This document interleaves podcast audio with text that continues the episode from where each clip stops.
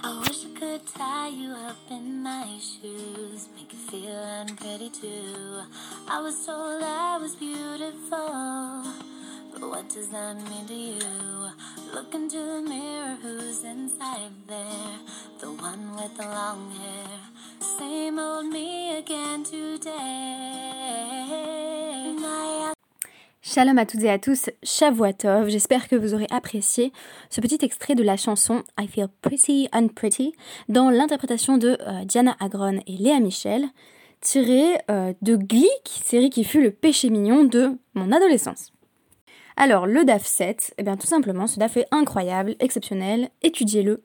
Je vous joins euh, une lecture euh, sur le groupe WhatsApp d'un autre passage de ce DAF qui est aussi présent dans le traité Yoma et qui évoque le fait que la Torah peut être euh, Samchaim ou Sammavet, c'est-à-dire euh, pharmacon, à la fois remède et poison, selon que l'on étudie l'Ishma ou non c'est-à-dire selon que l'on étudie par amour de la Torah, auquel cas elle fait office de panacée, ou dans un autre but. Le cas échéant, on fait de la Torah un moyen et non une fin, et voici que contre toute attente, elle nous empoisonne. C'est un DAF très riche qui va aussi revenir sur les motifs théologiques de la disparition de la pluie. Quand la pluie ne tombe pas, la démarche des Chachamim, et partant du peuple, est en effet celle de l'introspection. En effet, le schéma affirme que la pluie euh, va nous être euh, retirée, en cas de euh, détournement euh, du peuple et euh, si on se met à servir d'autres dieux. On pourrait étendre cette réflexion au non-respect des mitzvot, mais alors lesquels Et est-ce véritablement seulement si l'on commet la transgression d'idolâtrie que la pluie va nous être retirée? Eh bien dans notre DAF, chacun y va de sa suggestion, sage après sage, mais personne, étonnamment, ne dit que on est susceptible euh, de voir la pluie disparaître en raison du non-respect du Shabbat ou de la cache-route, bref, les choses qu'on considérerait à l'heure actuelle comme étant les grandes transgressions, les transgressions par excellence. Non, non, ici, euh, c'est la shonara, négligence de l'étude de la Torah, obviously, vol et euh, azut panim, c'est-à-dire insolence, qui vont être invoqués comme étant des motifs de disparition de la pluie ou de rétention de la pluie. Bref, ces égarements, qui de façon significative sont tous éthiques, à l'exception peut-être et encore du Limud Torah, se traduiraient par l'absence de pluie et donc la nécessité de prier. Il n'est pas encore directement question du jeûne, qui, je le rappelle, est pourtant censé être le thème central du traité. Pour l'instant, on a eu une allusion euh, très très passagère aux euh, sages qui se mettent à, ou pas forcément aux sages, mais aux personnes instruites, qui se mettent à jeûner le premier qui se lève quand il n'y a pas eu de pluie en Marcheshvan. Alors vraiment, je vous recommande la lecture de l'intégralité euh, du DAF Zain. Euh, il y aurait littéralement 10 podcasts possibles euh, à faire sur des fragments différents de ce DAF. Et soucieuse de faire un podcast d'une durée raisonnable, à l'exemple de mon mari, je me suis dit que j'allais me limiter. Donc, puisqu'il y avait 10 podcasts possibles, j'ai choisi de faire celui que vous attendiez le moins. Et le sujet sera le suivant, faut-il être un beau gosse pour être Talmid Raham On a déjà établi dans le traité Yoma, dans l'épisode intitulé La Cohen Academy, que pour être Cohen Gadol, il fallait être beau. Et bien pour être Talmid Raham, pas forcément. C'est ce, ce, dont témoigne une euh, anecdote tirée du DAF. Alors je commence par rétablir le lien avec euh, la pluie, qui est quand même notre thème central là depuis le tout début. Hein. Tout d'abord, un enseignement nous est rapporté au nom de Rabbi Hanina Bar Idi qui compare une nouvelle fois la Torah à l'eau. Cette comparaison n'est pas particulièrement nouvelle, mais ici, euh, il y a un troisième terme de la comparaison, à savoir les euh, les personnes humbles, euh, qui sont le réceptacle parfait pour des paroles de Torah, donc pour les enseignements de la Torah. En effet, euh, Rabbi Hanina Bar Idi nous dit Lama, Nimshelo, dire Torah Lamaim. Pourquoi est-ce qu'on compare les paroles de Torah à l'eau, dirtiv, hoi, kol, tsame, les comme il est dit dans, euh, dans le prophète Isaïe 55, 1, euh, que toute personne qui est assoiffée aille vers l'eau, donc l'eau de la Torah. Euh, lo marlar, ma maim, manichin makom gavoa ve olchin le makom namour. Torah ein De même que euh, l'eau ou la, pluie en l'occurrence euh, euh, tombe d'un lieu élevé et coule vers un lieu plus bas, inférieur, de même la Torah ne peut être retenue euh, littéralement c'est euh, en, en donc les paroles de Torah, ne demeurent euh, que chez la personne dont, dont le, le date, dont l'entendement est humble. Shephalim, c'est vraiment euh, euh, l'humilité, enfin les humbles, au sens étymologique, c'est-à-dire de personnes qui se mettent au, niveau de la terre. Hein. C'est pas la simple modestie du latin modus qui définirait le fait de savoir, en gros, ce qu'on vaut. Et ça, on va le voir un peu plus loin. C'est peut-être le cas de de, Rabbi Yochanan qui savait exactement ce qu'il valait et notamment qui savait exactement à quel point il était beau. Alors la Torah c'est pour les humbles, euh, nouvelle euh, extension de la métaphore, on nous dit que la Torah est comparée cette fois-ci à la fois à de l'eau, à du vin et à du lait. Pourquoi? Ma shlosha mashkin.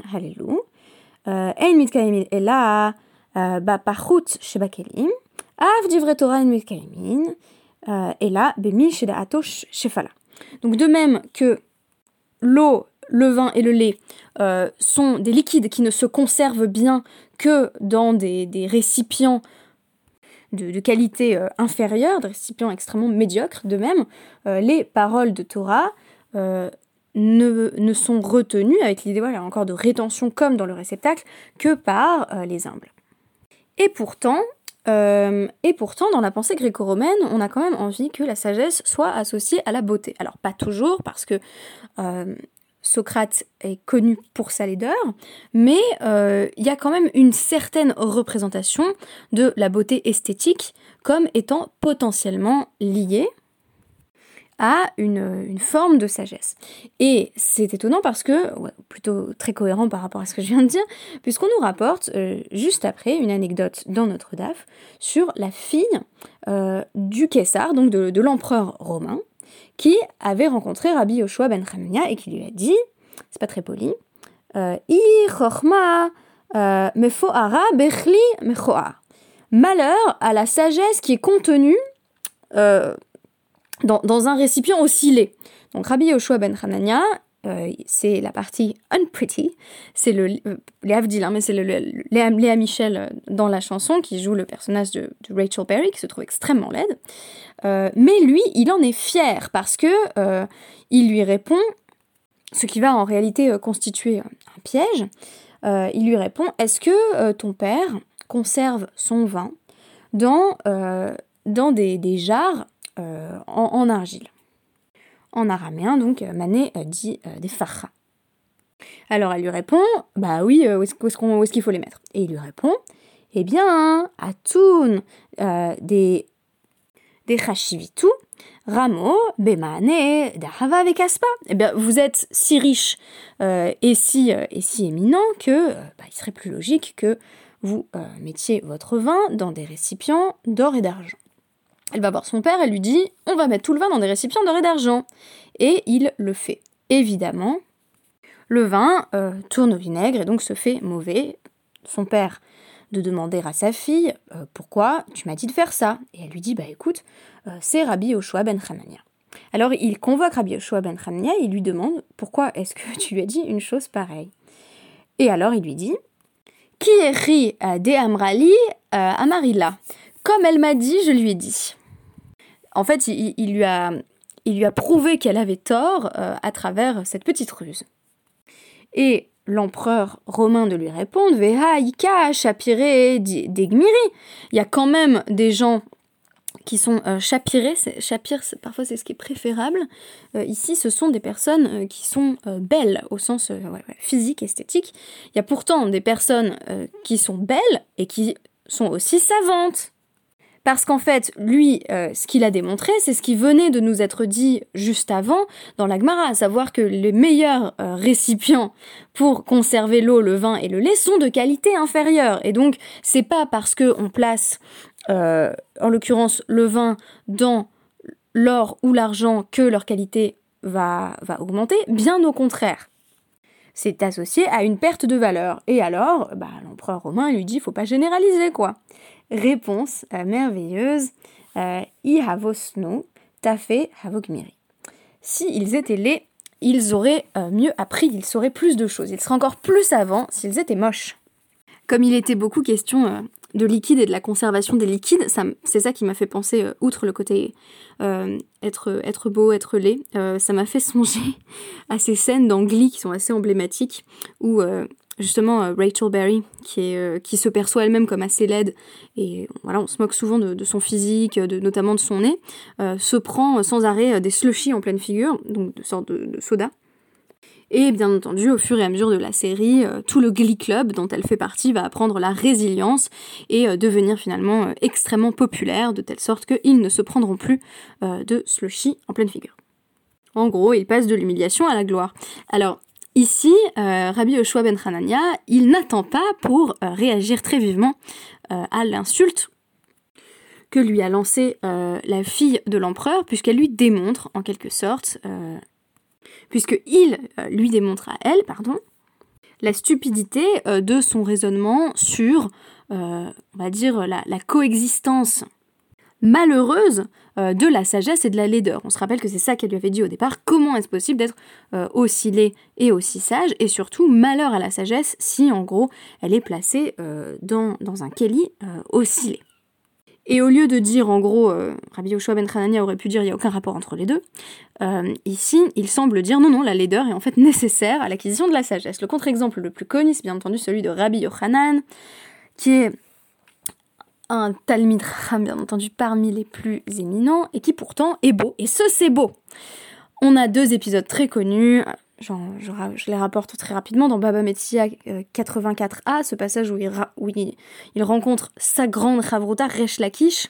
Il se jette euh, dans, le Jourdain. Alors, euh, c'est Resh Lakish qui se jette dans, le Jourdain, parce qu'il voit Rabbi Yochanan en, train de, nager, et euh, il, est, Lakish, il est, séduit. Je pense qu'il le prend pour une femme dans un premier temps, ou alors on, aurait là une, une allusion homoérotique. Et Rabbi Yochanan lui dit Va étudier. Resh Lakish euh, lui répond en évoquant sa beauté, ce à quoi Rabbi Yochanan répond Eh bien écoute, si tu vas étudier la Torah, je, euh, je te donnerai ma sœur en mariage, elle est encore plus belle que moi. Ici, on a donc une forme d'instrumentalisation de la beauté à des fins qu'on pourrait qualifier de nobles. Alors, je sais pas si la sœur, avait très envie de se marier avec Resh Lakish, hein, mais en tout cas, c'est ce qui fait que Resh Lakish se met à étudier.